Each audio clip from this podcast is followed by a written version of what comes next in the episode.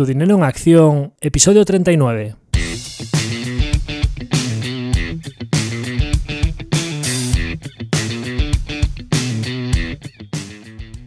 Hola, soy Javier Acción, asesor financiero independiente autorizado y registrado en la Comisión Nacional del Mercado de Valores con el número 149 y asesor del fondo de inversión Acción Global. Te doy la bienvenida a Tu Dinero en Acción, tu podcast de inversión, donde hablaremos de manera sencilla y cercana de conceptos, métodos y alternativas para rentabilizar tus ahorros. Si te planteas sacarle partido a tus ahorros o quieres descubrir qué opciones te interesan más, te invito a quedarte para aprender sobre finanzas con un lenguaje directo y sin tecnicismos. Si tienes alguna pregunta, duda o sugerencia, puedes contactar con nosotros utilizando las distintas vías que encontrarás en nuestra página web www.accioninversiones.com.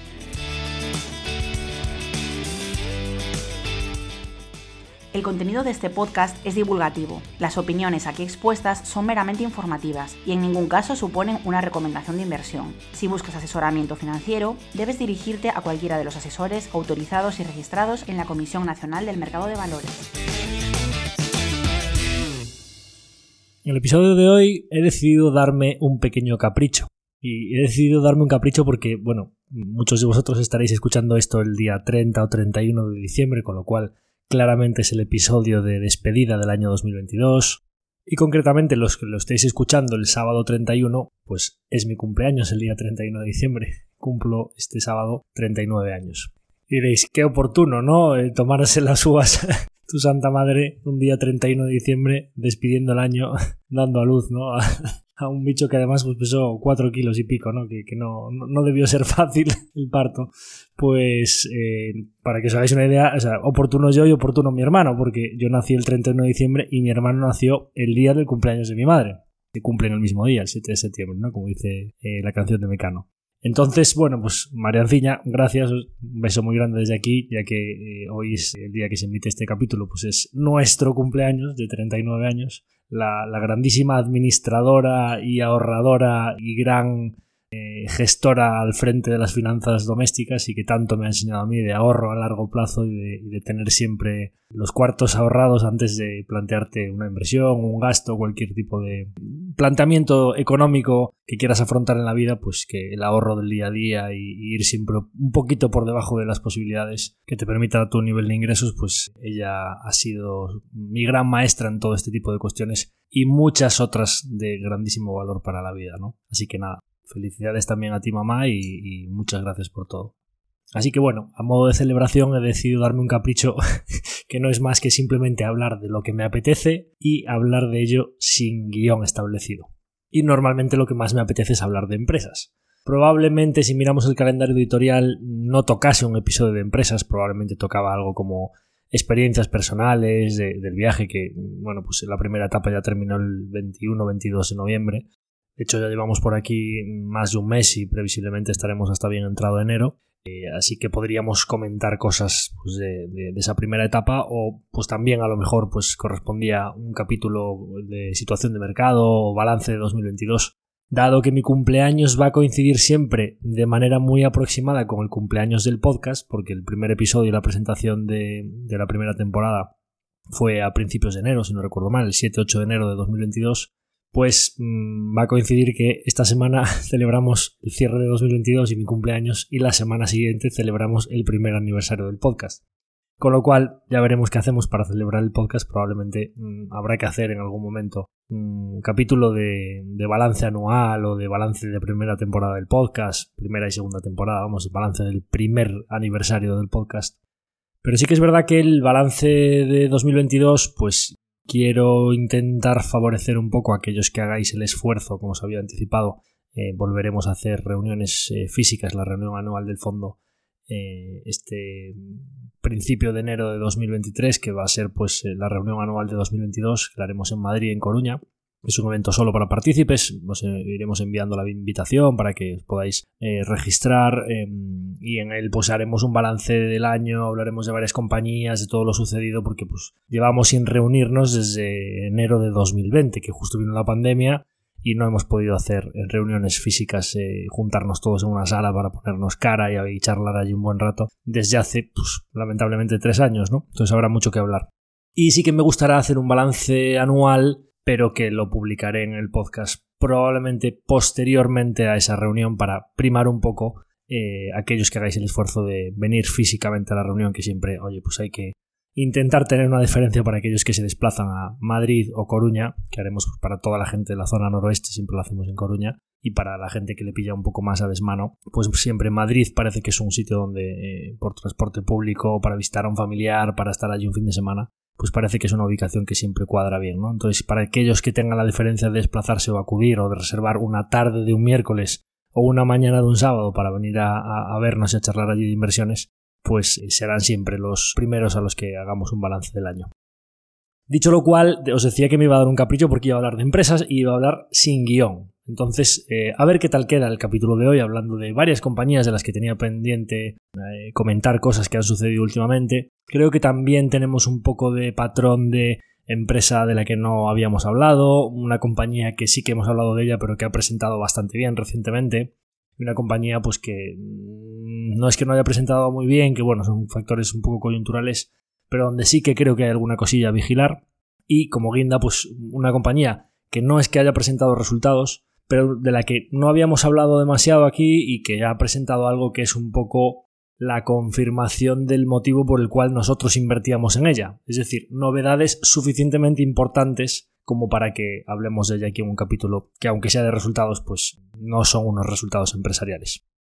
Entonces, yendo con ello, la primera compañía de la que quería hablaros hoy es Adobe Systems. De Adobe hemos hablado poco en el podcast, no sé si alguna vez la he mencionado, y no es el propósito del episodio de hoy hacer aquí ni una tesis ni una mini tesis de Adobe Systems porque creo que la mayoría de los oyentes eh, estaréis eh, bastante familiarizados con los productos de Adobe. Si no es con el Adobe Photoshop, muy probablemente sea con el Adobe Acrobat Reader. Y esos dos productos, que son la punta de lanza de las dos divisiones principales de Adobe, luego tienen otra división, Experience, Analytics, etcétera, que es eh, menos relevante y de la que no vamos a hablar aquí, pero de las dos divisiones principales que es edición de contenido digital o edición de foto y vídeo, cuya punta de lanza es el lado de Photoshop, y la gestión documental digital, que, cuya punta de lanza es el lado de Acrobat Reader, eh, son las dos divisiones principales que le producen ingresos recurrentes a Adobe Systems. Sobra mencionar las bonanzas de los negocios de software en cuanto a la escalabilidad de márgenes y a, lo ligero de activos que suelen ser estos negocios, en cuanto a la práctica inexistencia de CAPEX y a la progresiva escala en márgenes que se les va produciendo conforme van aumentando ventas, es decir, los costes marginales que tienden a cero conforme ellos van consiguiendo usuarios extra en su plataforma. Pero por mencionar algunas de las particularidades más concretas, en el caso de Adobe, pues eh, tenemos varias ventajas competitivas solapadas, que es como me suele gustar. Y bueno, pues en Adobe siempre se ha considerado eh, que la principal ventaja competitiva de, esta compañía era el switching cost, ¿no? Es decir, la curva de aprendizaje de todos sus usuarios para llegar a utilizar un programa como Photoshop a lo largo de una carrera profesional o a lo largo de una formación en diferentes másteres, seas editor de fotos, seas editor de vídeo, creador de cualquier tipo de contenido digital, pues son programas bastante complejos en los cuales la curva de aprendizaje o la posibilidad de que tú decidas de un día para otro cambiarte a otro programa pues es una ventaja competitiva muy fuerte para Adobe que le permite a lo largo del tiempo ir subiendo los precios y que como es una herramienta fundamental en tu trabajo del día a día, pues los laboratorios o las compañías de edición digital, marketing, publicidad, edición de vídeo, videojuegos, creación de contenido, creaciones de páginas web, edición de fotografía digital, etcétera, pues van a prescindir de muchos otros costes antes que quitarse su herramienta informática principal, ¿no? Además, pues también cuando los archivos, sea un archivo PDF o sea un formato de vídeo, de audio, de contenido digital, de fotografía, eh, se convierte ese formato de archivo en el estándar de la industria, podríamos decir que también, aparte de un switching cost o un coste de cambio, tenemos también un efecto red, ¿no? Que cuantos más usuarios utilicen ese programa informático para tratar esos archivos, podríamos decir que más útil es para todos que todos usen ese estándar, ¿no? Entonces, bueno, pues esas ventajas competitivas que se conocen, que son muy conocidas, bueno, pues ¿por qué hemos podido comprar Adobe en este precio que consideramos razonable, ¿no? que es una de las compañías que hemos incorporado más recientemente a, cartera a lo que creemos que es una compañía de sobra conocida por todos, pero en los que nuestro hecho, nuestro, lo que nosotros creemos que podemos aportar aquí es que es un muy buen negocio que estamos comprando a un precio razonable porque lo que hablábamos siempre, muy buenos negocios, como andados por muy buenos equipos gestores, los encuentras a precios razonables muy pocas veces y suele suceder que cuando los encuentras es porque está pasando algo. Y está pasando algo, la clave de nuestro análisis es intentar diferenciar si lo que está pasando es estructural, si, si la tesis o la compañía como inversión está dañada permanentemente, o si es algo coyuntural que la compañía logrará solventar y que seguirá su camino a largo plazo, ¿no? Entonces, bueno, obviamente nosotros pensamos que lo que está pasando a Adobe es algo coyuntural y ahora voy a tratar de explicar aquí el por qué creo que es coyuntural. Entonces, también, bueno, pues sobra decir eh, todo el tema de los vientos de cola, porque en toda la parte de edición de foto o de edición de vídeo, de creación de contenido digital, pues claramente en el proceso de digitalización de nuestra sociedad, de la economía, del entretenimiento, los picos y las palas de todo ese contenido digital, pues claramente parece que tienen un viento de cola, ¿no? Esto pues es bastante obvio. Pero también en la parte de gestión documental, toda la evolución hacia la digitalización y hacia cada vez un uso menor de documentos físicos y toda esa gestión documental de las firmas, de los documentos compartidos entre equipos de trabajo, del almacenamiento de, de, los contratos y de los documentos con alta carga de privacidad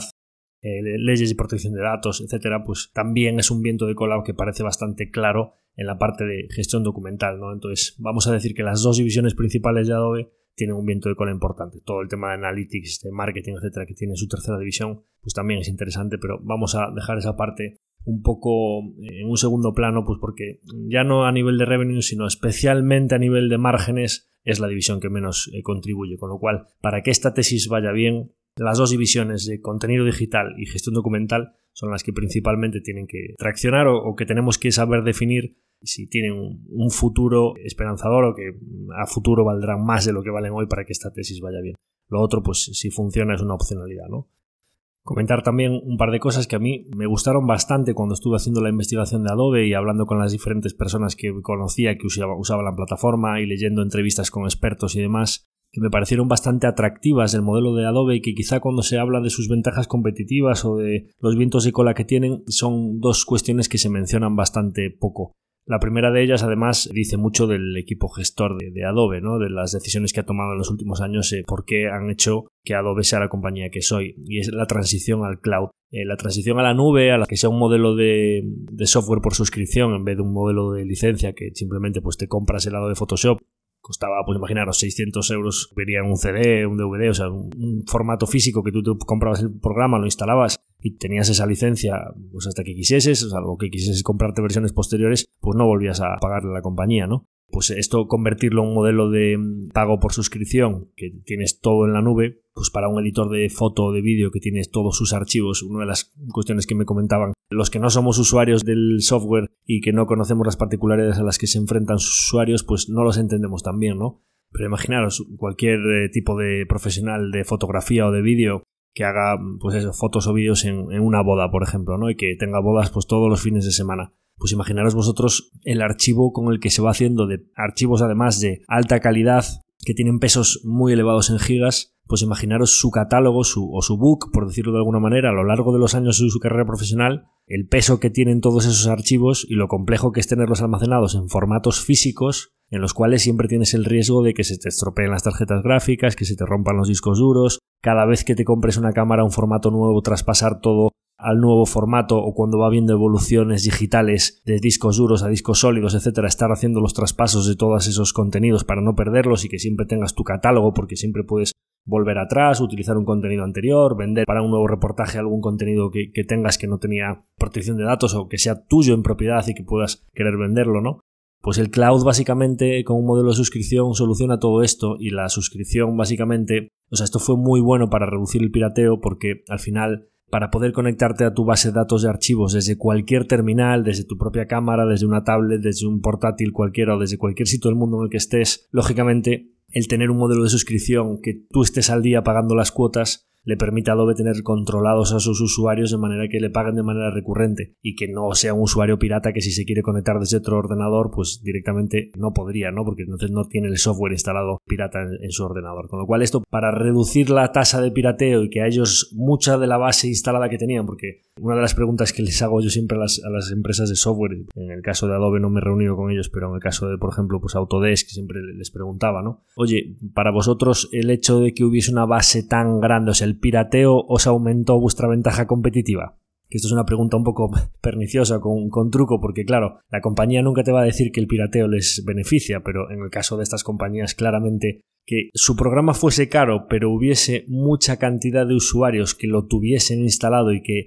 aumentase el efecto red de sus archivos, del número de usuarios que lo usan, que hacían más útil el software, claramente les benefició, ¿no? Entonces, una vez que tienes toda esa base instalada, que apliques medidas para que cada vez más usuarios de los piratas te empiezan a pagar cuotas recurrentes cada mes, porque, claro, tú si pues eres un editor pequeñito y tal, pues que no tienes todavía muchos ingresos, pues a lo mejor pagar 600 o 1000 euros por cada vez que te instales una licencia, eh, y ya no te digo si quieres tener empleados con nuevas licencias en sus ordenadores, pues eso te tienta mucho a que piratees el programa informático. Sin embargo, si a ti te permiten tener todos tus archivos en la nube por una cuota de 10, 15, 20 euros al mes, dependiendo del caso, pues es algo que se puede permitir mucha más gente y que además te aporta una utilidad muy grande de que lo puedas utilizar desde cualquier sitio, que no pierdas los archivos, que sean accesibles en cualquier momento desde cualquier terminal y que permanentemente tengas acceso a tu catálogo. Pero es que además Adobe como que aportó un valor adicional de manera que los creadores de contenido pueden vender su contenido a través del cloud de Adobe. Y esto es una vía de ingresos adicional que claramente fomenta lo sticky de la plataforma de que si tú tienes ahí todas tus revenues,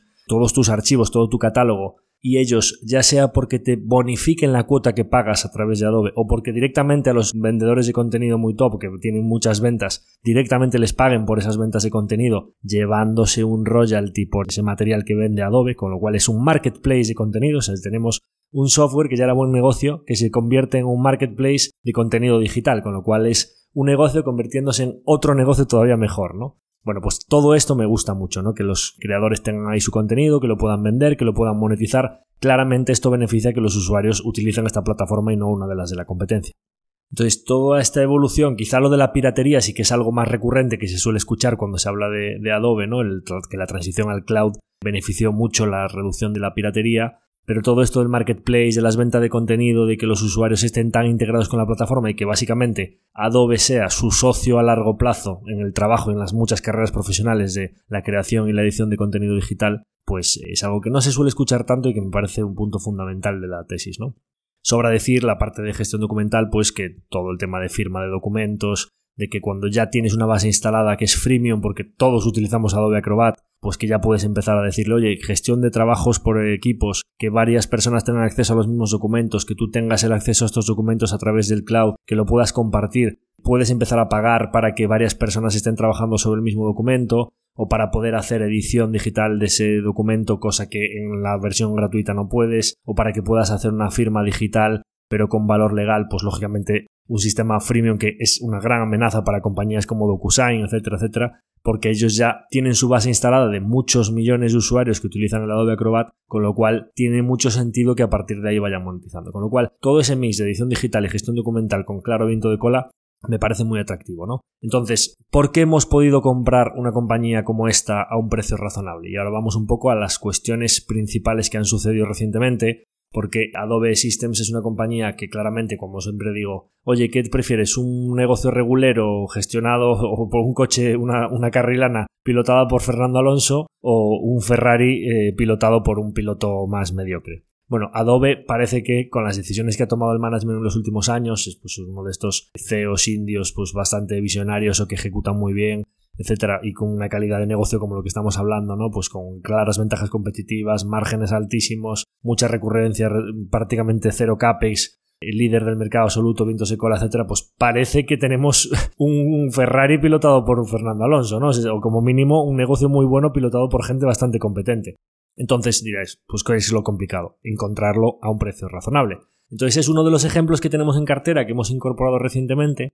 de compañía muy buena a precio razonable en la que la única manera que tienes de encontrar todo ese mix al precio adecuado es porque esté pasando algo y nuestro edge es saber diferenciar o nuestro, lo que podemos aportar a esa tesis es saber diferenciar si lo que está sucediendo es algo estructural o coyuntural. Desde el primer momento que empecé a mirar Adobe, me di cuenta que durante los últimos 22 años Adobe lo que había hecho siempre es adquirir a sus competidores que le podían hacer pupa a su negocio, ¿no? Por como mantener su, posición de monopolio, su situación de dominio. Si miráis, podéis entrar en Wikipedia y ver, eh, buscáis adquisiciones de Adobe y en los últimos 20 años es que es raro el año que no haya hecho alguna adquisición. Y como es un nicho de un subsector, pues el sector tecnología, subsector software y nicho dentro de software, edición digital o gestión documental, pues como que para el regulador no es como que, imaginemos, ¿no? que Microsoft se compre a un sistema operativo emergente para anular la competencia. De hecho, pues a Microsoft ya le buscan las cosquillas con una compra de un estudio de videojuegos como Activision,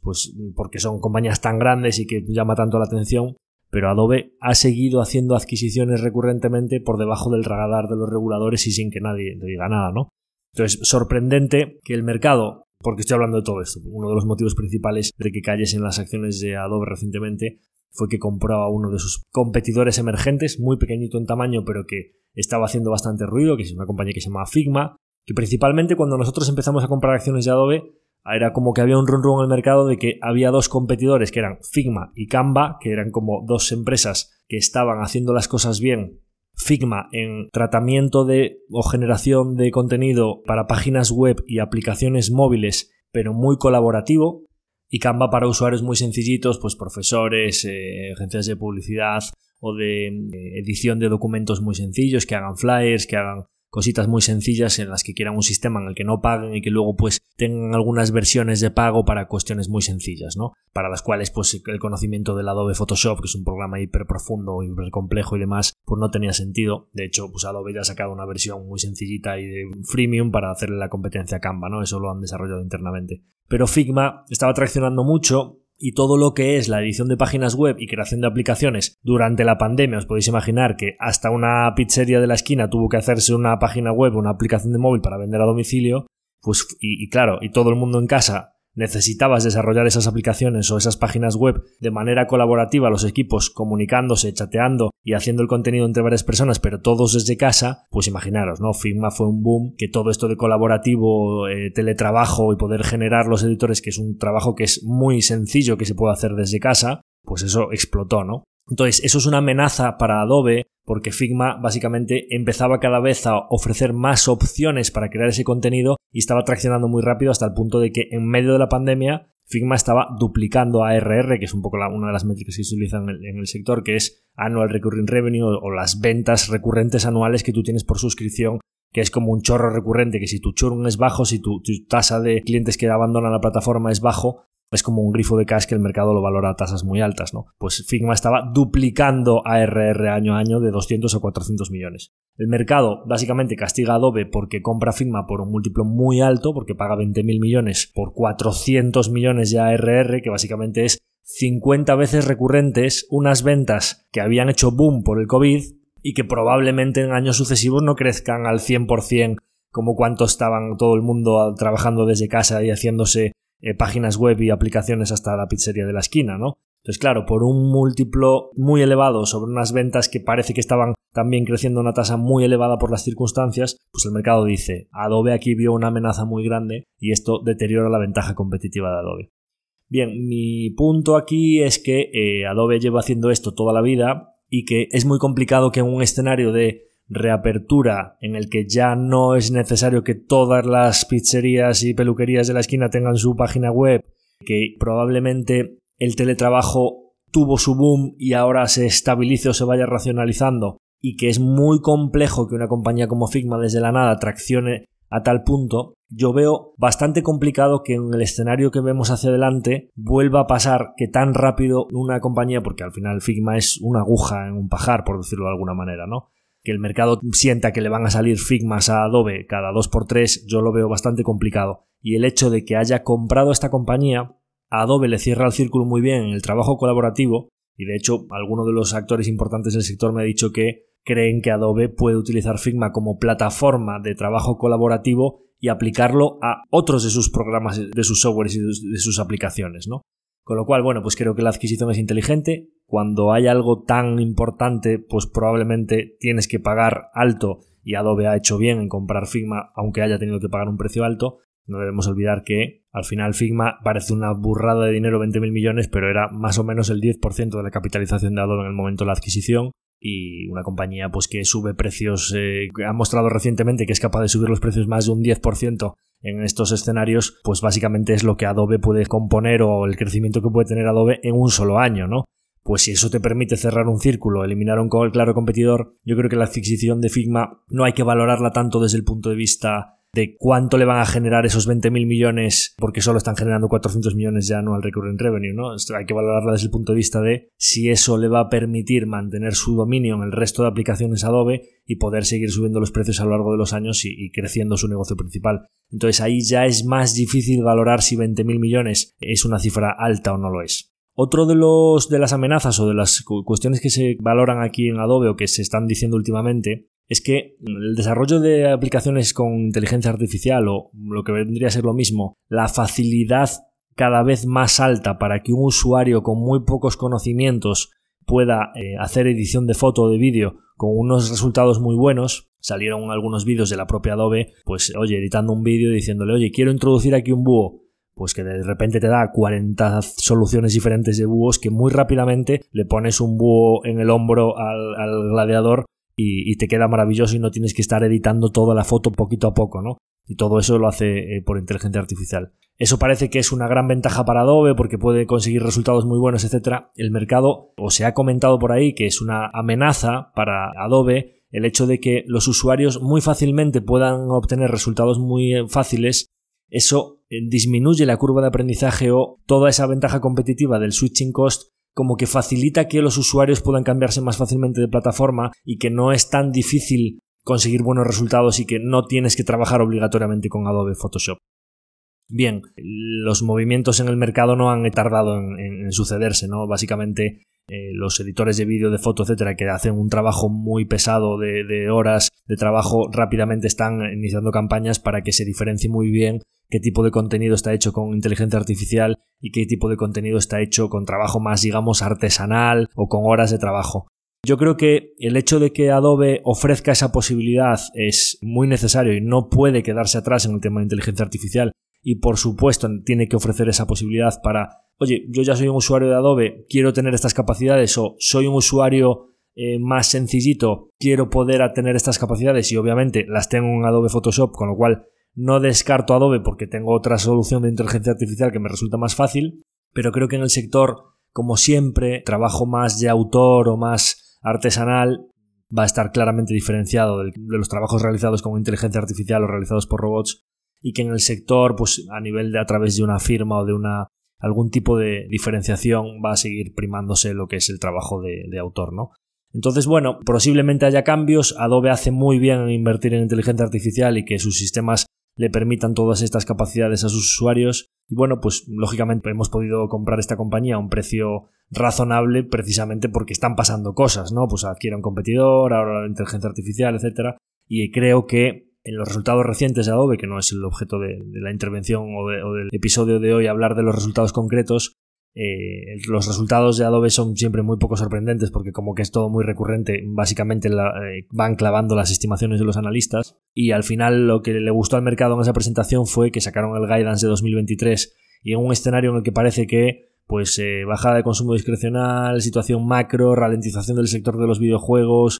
frenazo de la digitalización post-COVID con la reapertura, etcétera, Adobe ha dicho, oye, mira, es que nosotros vamos a seguir creciendo al 12-13% el año que viene en top line, un negocio bastante escalable, probablemente a nivel de bit y de bit y de free cash flow, probablemente sea bastante más de un 12 o un 13%. Hombre, si esos son todos los cataclismos financieros, eso te da un poco una buena prueba de, las bonanzas de este negocio que en situaciones tan difíciles, pues que son compañías que iremos hablando de otras compañías de este tipo, pues que miran la recesión desde un balcón, ¿no? O sea, es que básicamente pues es que les da bastante igual lo que pase con la economía mundial porque sus servicios son fundamentales para sus clientes y siguen vendiendo, facturando y generando eh, valor para los accionistas de manera muy, muy, muy recurrente. Con lo cual, bueno, pues veremos qué pasa, pero de momento parece que tranquilos y contentos con haber podido comprar esta compañía a un precio razonable.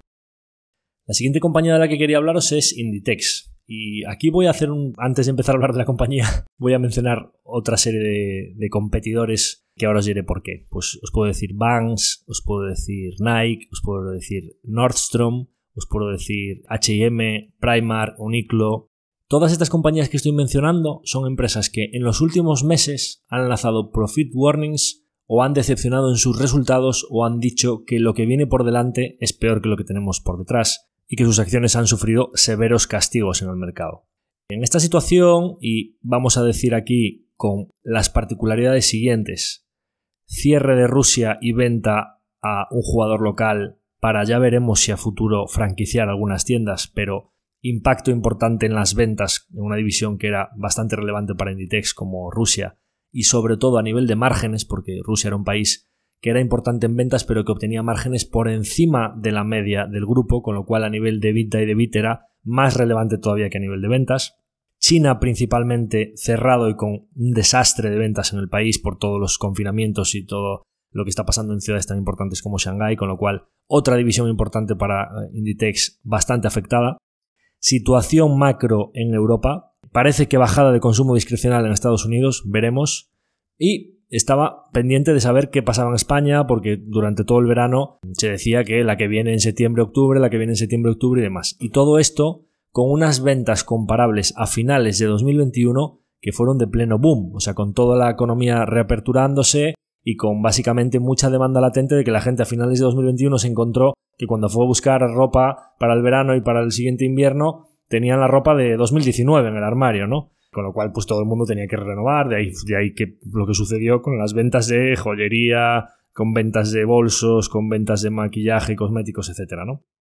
Bueno, pues en ese escenario, con ventas comparables tan complicadas, con lo que está pasando en China, lo que ha pasado en Rusia, etc., Inditex presenta unos resultados que básicamente a nivel de trimestre o lo que esperaban los analistas son hiper sólidos, o sea, es todo en igual que los analistas o por encima, y además dice que en los días que llevaban de noviembre las ventas, o sea, que vienen el trimestre, porque en Inditex siempre hay que aislar un poco el trimestre porque te dan las ventas de nueve meses y de esos nueve, seis ya lo sabías, con lo cual hay que hacer el cálculo del trimestre nuevo que te están presentando pues que en vez de venir creciendo al 9, que en los días que llevamos de noviembre, o llevaban de noviembre cuando presentaron, pues que están al 12% arriba frente a un comparable muy complicado de noviembre de 2021, ¿no? Entonces, eh, ¿a qué corresponde esto? Es decir, o sea, como una compañía en este escenario, pues parece que para apocalíptico para el retail, con muchas compañías quebrando o, o presentando profit warnings, o sea, es desolador el panorama, con China cerrado, Rusia, bueno, parece que la estrategia de Inditex del modelo tienda física y online está funcionando claramente. Parece que sus eh, colecciones y, lo rápido que, son capaces de poner en las tiendas y en la página web productos que están viendo que traccionan en otras eh, geografías pues, eh, y su modelo logístico de aprovisionamientos locales, pues oye, pues el producto de España pues lo fabrico en Portugal, el producto de Estados Unidos pues lo fabrico en México, etcétera. Pues eso para los problemas logísticos que ha habido, los temas de inflación que ha habido en materias primas, etcétera, pues parece que está siendo un gran éxito, ¿no? Una compañía que en este escenario dice en febrero que empieza a subir los precios un 5 o un 10%, que claramente, pues si habláis con, clientes y clientes de Inditex, pues veis que los precios en el último año han subido bastante más de un 5 o un 10%, con lo cual los costes logísticos, el aumento de materias primas, etcétera, más que consiguen repercutirlo en ventas, manteniendo gross margin y, además siendo más eficiente en, en costes operativos, porque como explicamos aquí las primeras veces que hablamos de Inditex, la transición al modelo online, cuando tú tienes mucho tráfico orgánico en la página web, porque no tienes que pagar publicidad para que te entren en la web, porque la gente está muy acostumbrada a entrar en tus tiendas, entonces eliminas las tiendas menos rentables y tienes un tráfico orgánico en la página web y en la aplicación que entran a diario a ver tus productos que no tienes que pagar para que entren, pues básicamente eso es que te quitas costes y sigues teniendo las ventas, con la facilidad de que puedes entregar los productos online y las devoluciones en tienda física, ya que pasas por la tienda, ves los productos que hay por allí, puedes obtener nuevas ventas y te disminuyes uno de los problemas importantísimos que tiene la venta online, que es las devoluciones, ¿no? Con lo cual, este modelo parece que está funcionando claramente bien. Eh, el mercado no termina de premiar mucho a Inditex. Es verdad que hay muchas retailers que están a 8 o 10 veces beneficios o, a menos, que las han tirado a los infiernos. Inditex sigue dependiendo del momento entre 12 y 15 veces, 13, 14 veces EBIT y parece que es bastante menos de lo que pagó por ella hace unos años, que estaba a 25 o 30 veces. Y el mercado nunca termina de creerse que Inditex vaya a seguir yendo bien. Es decir, es como que el mercado piensa bueno, sí, vale, otro trimestre más Inditex ha sorprendido al alza, o lo ha hecho muy bien en un escenario apocalíptico, por decirlo así, pero seguro que va a venir recesión y como todo el sector está como está, Inditex tarde o temprano va a defraudar, ¿no? Bueno, no sé si sucederá, pero está claro que es lo mejor de lo mejor de lo mejor que hay en el sector. Es verdad que la acción parece como que es que no termina de arrancar porque al final el sector está como está y hay mucho tema de flujos de si no tira el sector retail o si los ETFs, a nivel de flujos, sale dinero del sector retail, las va a ver que caigan mucho más que Inditex, pero va a ser complicado que Inditex despegue. Entonces, bueno, muy contentos con la evolución de los fundamentales, quizá no tanto contentos con la situación de la acción, pero hay que ver cómo está el mercado, la subida de tipos de interés, que los múltiplos que se pagaban antes ya no son los que se pagan ahora. Al final, más allá del ruido de corto plazo de que la acción esté más alta o más baja o a qué múltiplo la paga el mercado, nosotros aquí estamos jugando claramente una transición de tienda de un modelo de solo tienda física a un modelo en el que el e-commerce cada vez va pensando más, en el que los márgenes previsiblemente cuando Inditex esté en un escenario en el que las materias primas y la logística deje de subir, esa transición al online se va a ir trasladando a unos márgenes cada vez mayores y además la situación del sector en un modelo ganador como el de Inditex le está produciendo que gane cuota, es decir, que cada vez sus ventas en top line sean mayores. Si sus ventas en top line son mayores y los márgenes van ascendiendo poco a poco, el EBIT por acción, el, el por acción, el flujo de caja libre por acción será mayor y el retorno para los accionistas tarde o temprano llegará. Y al menos parece que alguno de los frentes abiertos que había, que era todo esto del cambio del management, de Pablo Isla, de Marta Ortega en la presidencia, etcétera, parece que como mínimo eso, van pasando los trimestres, Inditex sigue con su modelo, parece que el equipo directivo que sigue tomando las decisiones está haciendo las cosas muy bien y ese ruido parece que por lo menos se ha ido quedando atrás, ¿no? Veremos si a base de ir presentando buenos trimestres el mercado ya dice, es que no, es que el sector está mal, pero es que esta compañía claramente está arañando cuota y sigue haciéndolo muy bien, ¿no? Importante decir aquí, si España, que es un mercado importantísimo, entra en recesión o si Estados Unidos se ralentiza el consumo, porque claramente diréis, oye, si Rusia está mal, bueno, mal no, cero, o sea, lo, han vendido. Si China está fatal, etcétera, pues por cómo están consiguiendo aumentar, pues porque está tirando eh, Estados Unidos y España, que es, que es una locura, ¿no? Si estos eh, mercados se ralentizan, Inditex lógicamente va a pasar épocas peores. Pero también vamos a decir aquí, China no va a estar permanentemente mal. De hecho, estamos viendo noticias de que están empezando a cambiar su política de COVID-0 y que la gente tiene que salir y tendrán que comprar ropa, etc. Entonces, esto de que esté un poco descompensado el ciclo no le viene del todo mal, porque puede ser que a lo mejor se pare un poquito España o se pare un poquito Estados Unidos y que entonces empiece a tirar China, ¿vale? Entonces, que al final pues que han subido los precios y con unas subidas de precios del 10, 15, 20% en muchos de sus productos, al final su clientela parece que lo sigue demandando y lo sigue comprando. Con que le dejen de subir las materias primas y la logística, esa expansión de márgenes debería ir llegando, ¿no? Entonces, bueno, vamos a ver qué sucede, pero parece que algunos de los ruidos se están disipando y algunos de los miedos que puede tener el mercado pueden verse compensados por otras cosas, que si en este escenario Inditex está presentando esto, hay algunas variables que todavía pueden mejorar bastante.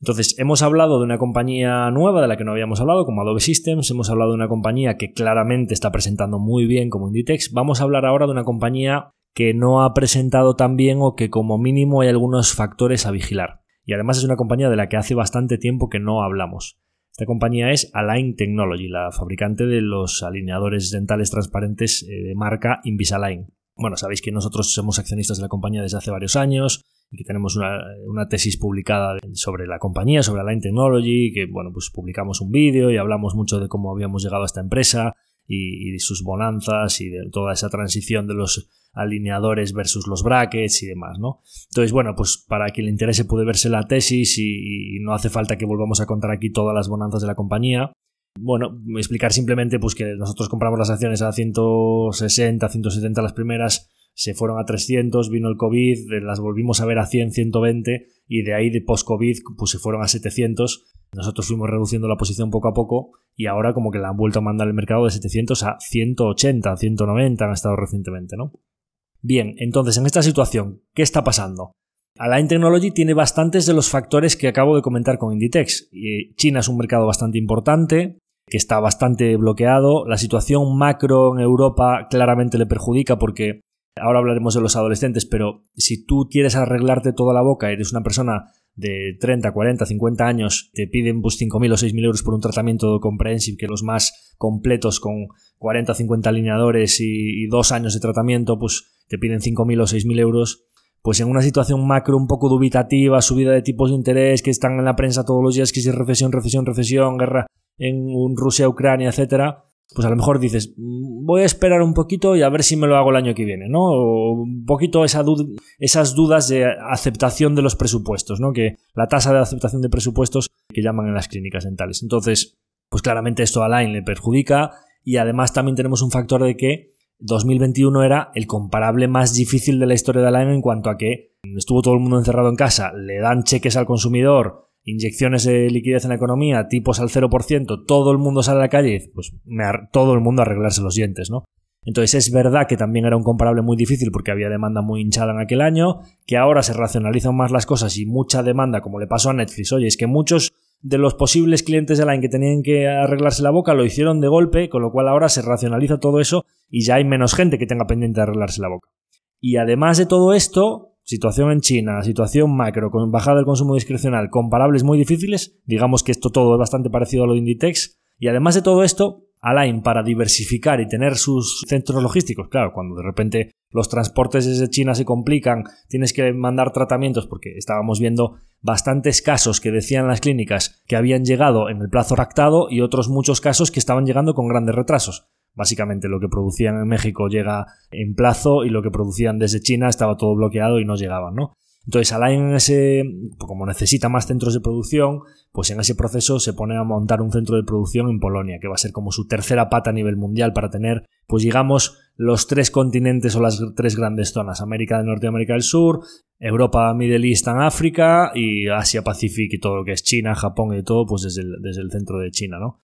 Y, todo lo que es eh, Europe, Middle East and África, pues eh, servirlo desde el nuevo centro de producción de Polonia. Claro, cuando tú tienes una ralentización en top line y tienes una fábrica en Polonia que está justo en fase de ramp up, que básicamente estás empezando a producir, pero tienes todos los costes, pero aún no te está produciendo los ingresos, en una situación en la que el consumidor se lo está pensando un poquito más y entonces a lo mejor tienes que ajustar un poquito precios para que tu opción sea la preferida frente a la competencia, pues lógicamente Align presenta clara ralentización en ventas y caída de márgenes, ¿no? Eso es suficiente para que, como siempre está el run run de que Alain se lo va a merendar la competencia porque aquí no hay ventajas competitivas y ya perdieron la patente, etcétera, pues es suficiente para que el mercado te la mande que, estaba 50 veces free cash flow, dice, no, no, por esto no se paga más de 15 veces free cash flow, te la mandan de 700 a 200 y aquí paz, después gloria, ¿no? Entonces vosotros diréis, bueno, si la tesis sigue tal cual y todo esto son factores coyunturales, tú estarás comprando más y en vez de tenerla pues al 2 y pico la habrás vuelto a meter en el 5 o el 6.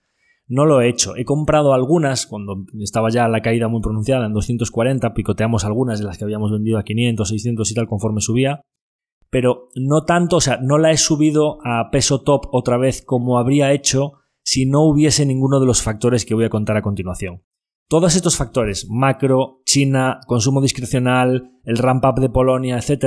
eh, son coyunturales y si no hubiese nada más, eh, serían los típicos factores de decir, me voy a comprar un negocio maravilloso a un precio muy razonable y para quien estuviese fuera sería un momento perfecto para subirse y nosotros probablemente, tal y como conocemos la compañía, sería un motivo suficiente para aumentar otra vez de, oye, me la he reducido cuando estaba muy arriba, me la vuelven a poner entre 10 y 15 veces free cash flow dependiendo de las, los ajustes que hagas, pues vuelvo a cargar y la vuelvo a meter en el 4, 5, 6%. Y la he mantenido simplemente en el 2 y pico 3%. ¿Por qué? Bien, la política de Align para los clientes es bastante agresiva, es decir, es como eh, tanto en precios como a nivel comercial, como la tipología de productos, toda la parte de itero, de escáneres intraorales, el cobro del software recurrente, el cobro de los clinchets, el cobro de los envíos que se realizan, etc., es eh, de jugador dominante en el que la competencia no tiene ninguna posibilidad de toserle o ninguna posibilidad de hacerle pupa. Y yo sigo pensando que la transición de brackets a alineadores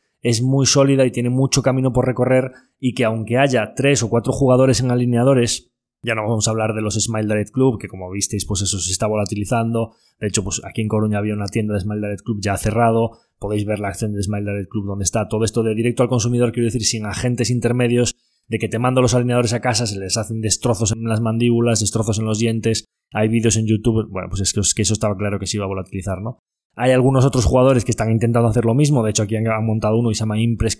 Impress Digital o Impress eh, Clear Aligner se llama, pues que yo creo que va a seguir el mismo camino, ¿no? Pero vamos a hablar un poco de los Corret, de los Spark, de los jugadores de Envista Holdings, de Omco, de, de Strauman, de los jugadores potentes del sector que van a vender a dentista y que le van a decir, oye, mira, que tengo una solución que ya está tecnológicamente muy a la par de Invisalign, no soy tan agresivo en pricing, no te cobro tanto por la formación del dentista, la curva de aprendizaje no está, ya has escalado bastante de esa curva y nuestro sistema funciona de una manera muy parecida, no soy tan agresivo cobrándote por todo, no te obligo a que utilices mi propio escáner intraoral y te dejo que uses cualquiera, es decir, todas esas cosas que hacen Align que a los dentistas les tienen un poco cansados, ¿no? Bueno, pues hay jugadores como Spark que están creciendo a tasas de, del 150-200% en España, ¿no? Que es un mercado muy importante de alineación. ¿Eso implica que Align no pueda crecer? No, no implica que Align no pueda crecer. Implica que, como mínimo, a lo mejor la actitud de Invisalign no debería ser tan agresiva, sino que debería ser oye, mira, si yo estoy teniendo unos márgenes muy superiores a los de la competencia y de repente están saliendo jugadores que tecnológicamente son bastante comparables, vamos a decirle a los dentistas, mira, no es que te tire los precios por debajo, pero los voy a poner solo un poquito por encima del jugador que está intentando entrar, de manera que el jugador entrante no tenga ninguna posibilidad con su solución tecnológicamente peor, sin imagen de marca establecida como tiene Invisalign y con un precio que prácticamente es lo mismo, es que el dentista va a decir, nah, por solo un poco menos no me compensa cambiarme, ¿no? Claro, cuando en esta situación de cada vez más competencia Align tiene una actitud tan dura, como mínimo hay que vigilar. ¿Vale? Algunas de las cosas que han hecho, por ejemplo, pues es que han introducido, en Invisalign básicamente tenía las soluciones Comprehensive, que es como pues lo más completo y el tratamiento más caro, que da para tratamientos muy complejos, y luego Invisalign Light, Invisalign Light, Lite y eso que eran como un poco las soluciones sencillitas con pocos alineadores para casos muy sencillos o incluso pues para niños y adolescentes y demás, ¿no? Bien, ¿qué es lo que han hecho? Han lanzado una línea intermedia que se llama Invisalign Moderate, que es como para casos intermedios que hasta ahora había que tratarlos con el Comprehensive, pero que el precio era demasiado alto, pero que ahora te sirve para tratarlos con el Moderate. Esto básicamente es una reducción de precios, porque si tú ahora puedes hacerlo con un caso que cuesta menos y que es a lo mejor de un año y pico, que son menos alineadores y que antes, por imperativo de Invisalign, tenías que haberte ido a un caso comprehensive que era de los más caros, en promedio, ¿qué supone? Que tu average selling price probablemente va a ser un poquito más bajo, pero que Invisalign lo que está haciendo es decir, para esa compañía que estaba intentando darte una solución más económica para esos casos más moderados, lanzo una solución para que no me arañen esa cuota, de manera que el dentista, en vez de tener que irse a la solución más cara del Comprehensive, pueda ofrecer un tratamiento más moderado a precio un poquito más bajo y que ya diga, me compensa seguir haciendo esto con Invisalign y se lo sigo ofreciendo a mi paciente.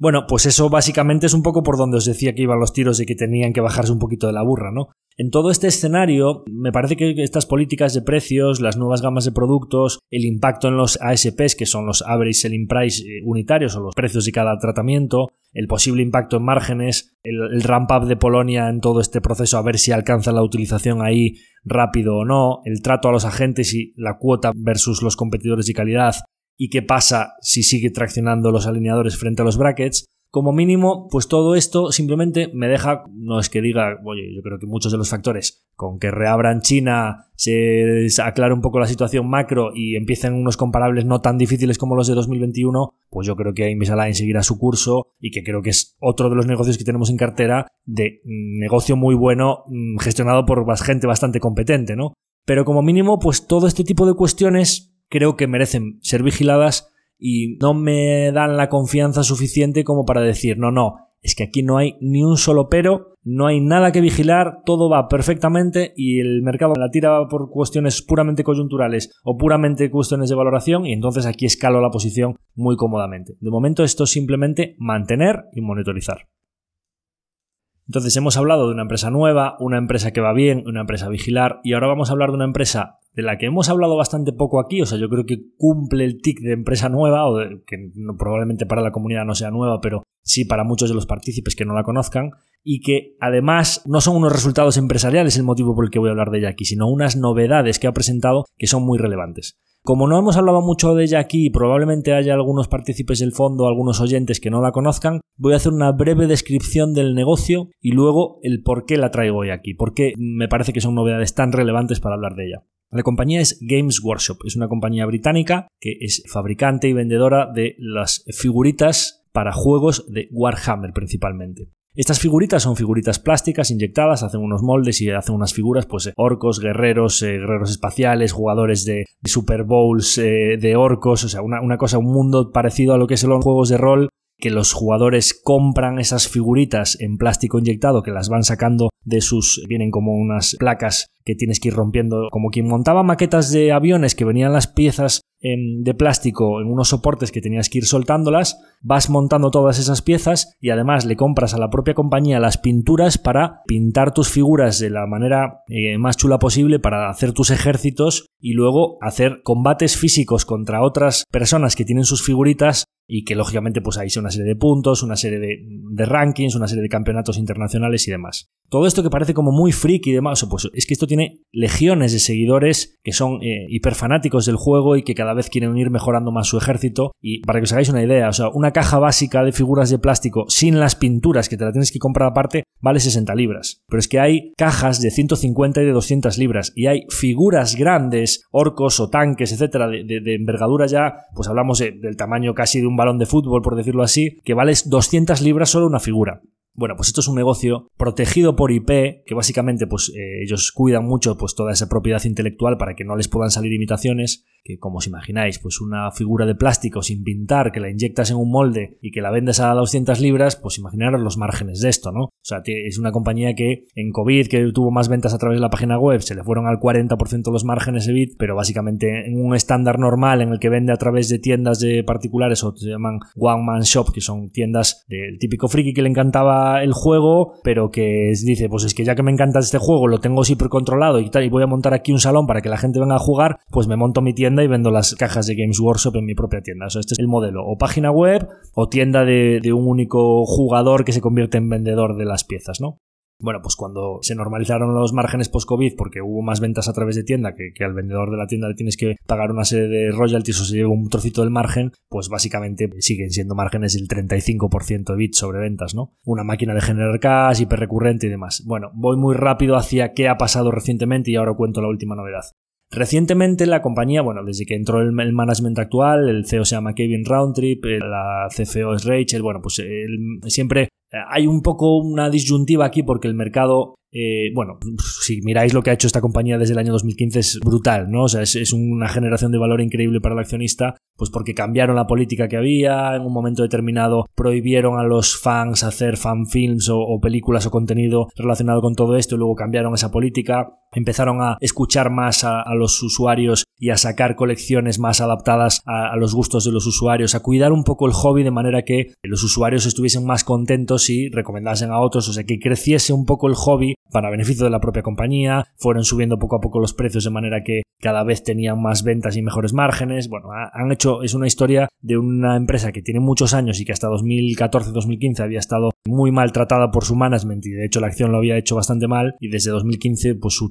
crecimiento en top line, expansión en Estados Unidos, eh, expansión de márgenes, brutal, ¿no? Recientemente, el mercado la había empezado a tratar mal y la había tirado a múltiplos en vez de, de hipergrowth, que estuvo a 25-30 veces flujo de caja, la había tirado a lo que era un múltiplo casi deep value, o sea, entre 10 y 15 veces que para una compañía de estas características con protección de IP, siempre ventajas competitivas o la pagas. Oye, cuanta más gente juega el juego, eh, más tracción o más usuarios tengo comprándome las figuritas. Cuando te introduces en el hobby por los juegos más sencillos, vas subiendo por el ecosistema y te vas comprando las piezas más caras o te vas queriendo mejorar tu ejército y trasladándote a juegos cada vez más complejos, comprándote la literatura, los libros, bueno, pues todo eso, ¿no? Todo protegido por IP, que es una de las, eh, la propiedad intangible, el valor de, tu marca, de tu intangible, de toda esa propiedad intelectual, es una ventaja competitiva de las más interesantes que existen, ¿no? La, la, propiedad intelectual y los intangibles. Bueno, pues el mercado, ¿cómo te pone esta compañía a ese múltiplo de flujo de caja? Pues te la pone cuando de repente el mercado se queda sin ninguna visibilidad en el crecimiento en top line. Dice, oye, ya es una compañía que tiene unas ventas muy considerables, con unos márgenes ya que no pueden expandirse más,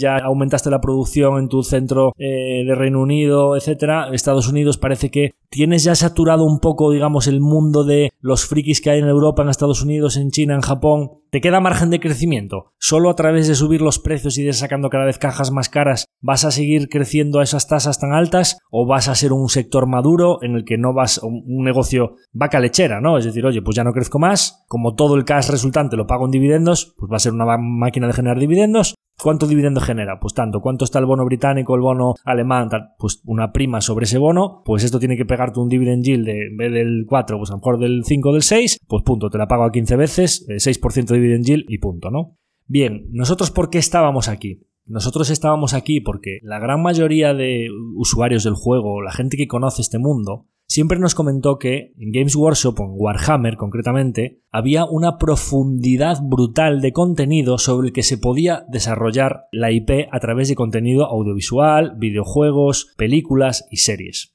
Hasta la fecha solo se habían desarrollado unos cuantos videojuegos y con mayor o menor éxito eran una cantidad bastante despreciable para los ingresos de Games Workshop. De hecho, para que sepáis cómo funciona el sistema, cuando se desarrolla un videojuego de, con la propiedad intelectual de Warhammer, a Games Workshop le entra un royalty en la parte baja de cuenta de resultados. ¿Por qué en la parte baja? Porque no son ventas directas de la compañía, no produce ella el videojuego, no produce ninguna figurita y directamente es si una compañía un estudio de videojuegos desarrolla un juego sobre la IP de Warhammer, después de las comisiones que cobran los Steam, Epic, de turno, etcétera, las plataformas intermediarias de videojuegos, le queda un dinero post-taxes, de lo que le queda a la compañía post-comisiones y post-taxes, le tiene que dar un 20-25% a Warhammer o a Games Workshop por utilizar su IP. Esto es una entrada de cash directo en la parte baja de cuenta de resultados, que a la compañía, salvo dos o tres empleados que tienen en el departamento de explotación de IP, que le llaman o algo así, oye, vamos a intentar explotar todo esto, pues es un ingreso directo en la parte baja de cuenta de resultados, lo cual está muy bien,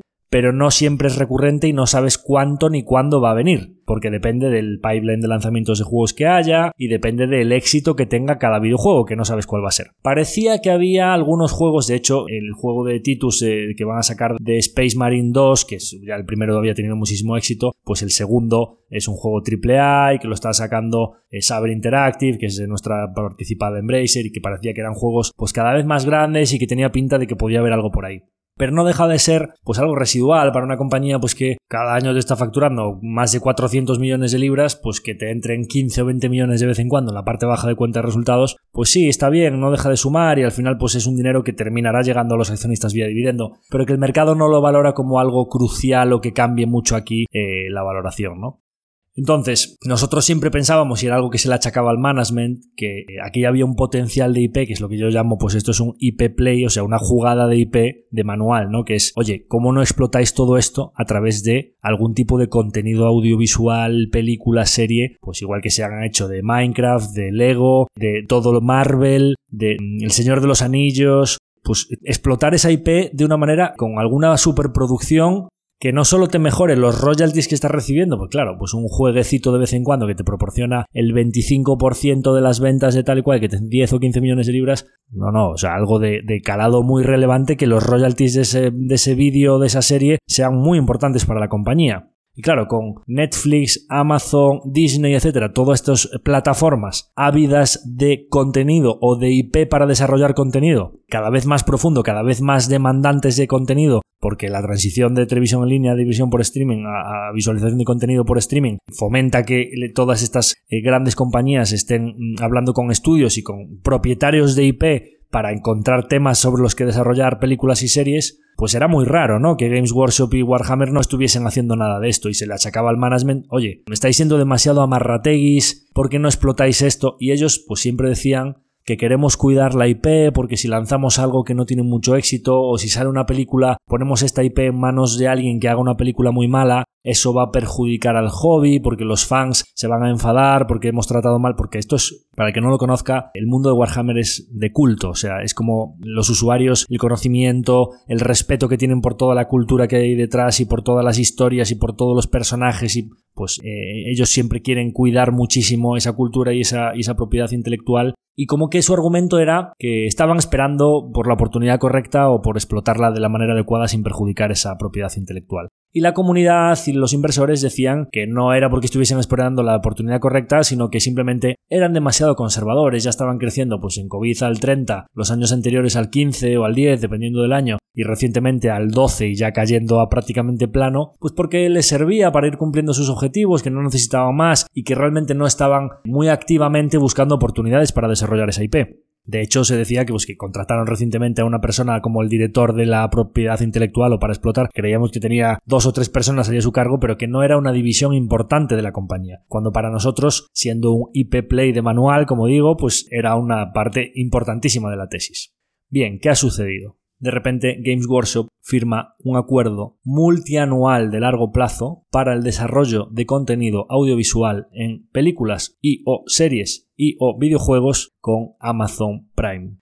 Esto es un catalizador brutal porque, bueno, hay un hype entre la comunidad increíble por todo lo que se puede desarrollar aquí porque no solo Amazon con los bolsillos profundos que tiene, que se acaba de gastar un billón, o sea, mil millones de dólares en la producción del Señor de los Anillos, sino que el actor principal de las series o películas que vaya a producir Amazon es Henry Cavill, que es el actor ex actor de Superman y de The Witcher, que previamente había dicho dejo The Witcher, dejo Superman, no se sabía en qué estaba metido y de repente sale en el anuncio de Amazon que Henry Cavill no solo va a ser el actorazo de todas estas producciones, sino que también va a estar relacionado con la producción. Y esto es súper importante porque eh, Henry Cavill era como un superhéroe de los eh, aficionados a Warhammer, porque en varios programas eh, de televisión, en un late night lo entrevistaron, en varias entrevistas públicas, él declaró que él era un super fan del mundo de Warhammer. Y no súper fan de, oye, juego de vez en cuando a las figuritas y no me conozco muy bien la historia, sino que ha hecho declaraciones públicas en las que se entiende que se ha leído una gran cantidad de los libros, que conoce las historias en profundidad, o sea, que es un buen friki de las figuritas de Warhammer.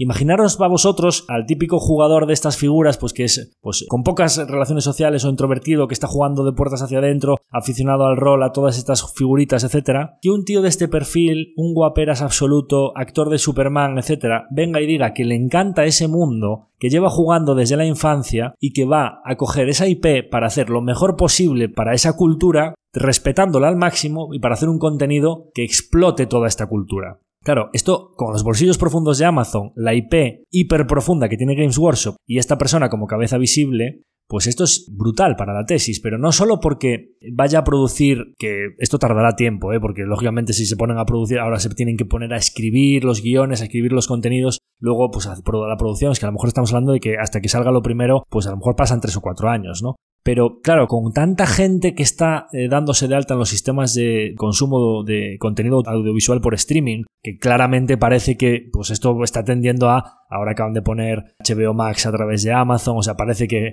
Hulu con Disney, etc. O sea, esto parece que va a ser Netflix, Disney, Amazon. O sea, tres o cuatro jugadores y nada más iban a devorar la cuota de todas las cadenas de televisión y los estudios de producción mundiales. O sea, quiere decir que la atomización gigante que había en el sector va a tender a una concentración muchísimo mayor. Pues hombre, parece bastante claro que a lo mejor dentro de tres o cuatro años, cuando salga este contenido, va a haber bastantes espectadores abonados a uno de estos servicios, concretamente el de Amazon, para poder verlo, ¿no? Entonces, más allá de los ingresos que le pueda producir a Games Workshop en la parte muy baja de cuenta de resultados, porque él no tiene que producir las series, él no tiene que pagarle los actores, Games Workshop no tiene que pagar toda esta generación de contenido, sino que le va a ir los royalties. Yo ya parto de la base de que con Amazon habrá firmado bastante menos de un 25 que firmaba con los estudios de videojuegos pequeñitos. Pero da igual, es que aunque sea un 15, un 20, lo que, lo que sea, inyección directa en la parte baja de cuenta de resultados y puro cash. Pero esto no es lo más relevante. Lo más relevante es que el mercado tenía una falta de visibilidad en el crecimiento en top line. Es decir, oye, ya está esto muy maduro, ya está esto muy saturado. ¿Cuánto puede crecer? No los royalties, que los considero una opcionalidad, pero que no les doy mucho valor, sino el negocio core de la compañía, es decir, el top line, cuántas figuritas y cuántas pinturas va a vender esto.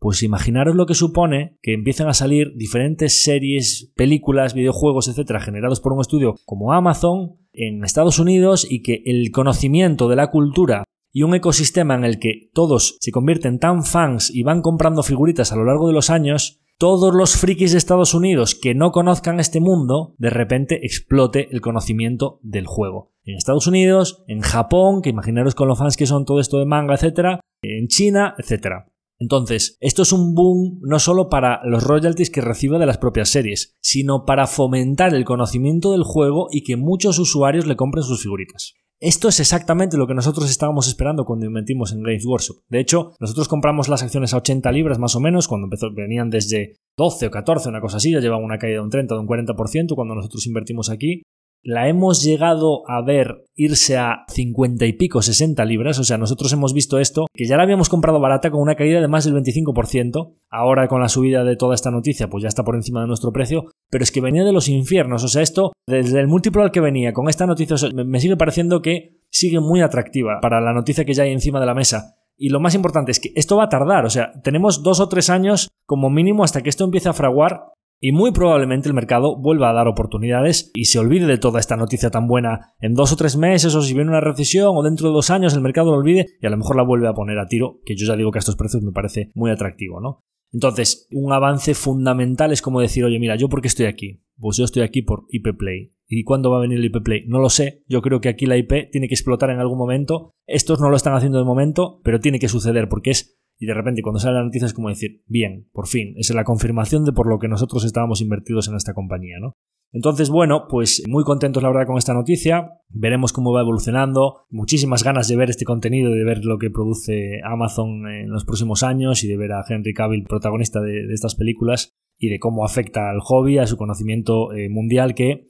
por supuesto, como os digo, la gente que ya es fan y la gente que juega y te pones a hablar con ellos y se les ilumina la cara y les encanta y es como que, pues, eh, lo que no sé, a lo mejor gastan en cenas, en salir por ahí, etcétera, pues lo gastan en juegos, un poco lo mismo que la cultura del videojuego, ¿no? En cuanto a que es ventas recurrentes, es gente que tiene su nómina, etcétera, de sus trabajos y que una parte importante se lo gastan en su afición, en su hobby, ¿no? Con lo cual es bastante resiliente a las crisis, bueno, pues es una compañía que es súper interesante, pero claro, cuando viene todo esto, pues es como todavía más atractivo, como que fragua toda la tesis de golpe. Así que nada, con ganas de ver cómo evoluciona y veremos qué sale de aquí a unos años vista.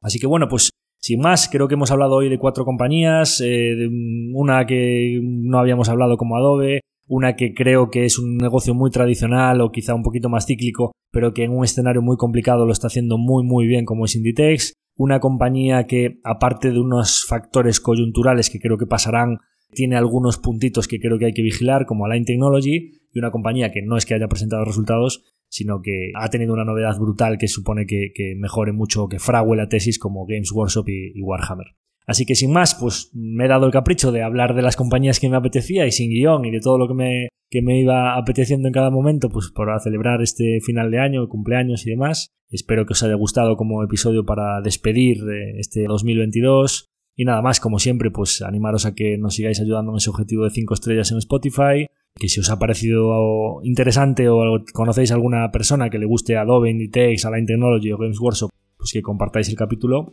y nada más, nos despedimos hasta la próxima semana donde ya sí, el 7-8 de enero, el podcast cumplirá su primer aniversario. Tu dinero en acción, un año entero ya con publicaciones. Así que eh, sin más, me despido de vosotros. Os felicito de paso la entrada en 2023 a todos y muchas gracias por estar ahí cada semana. Un abrazo a todos.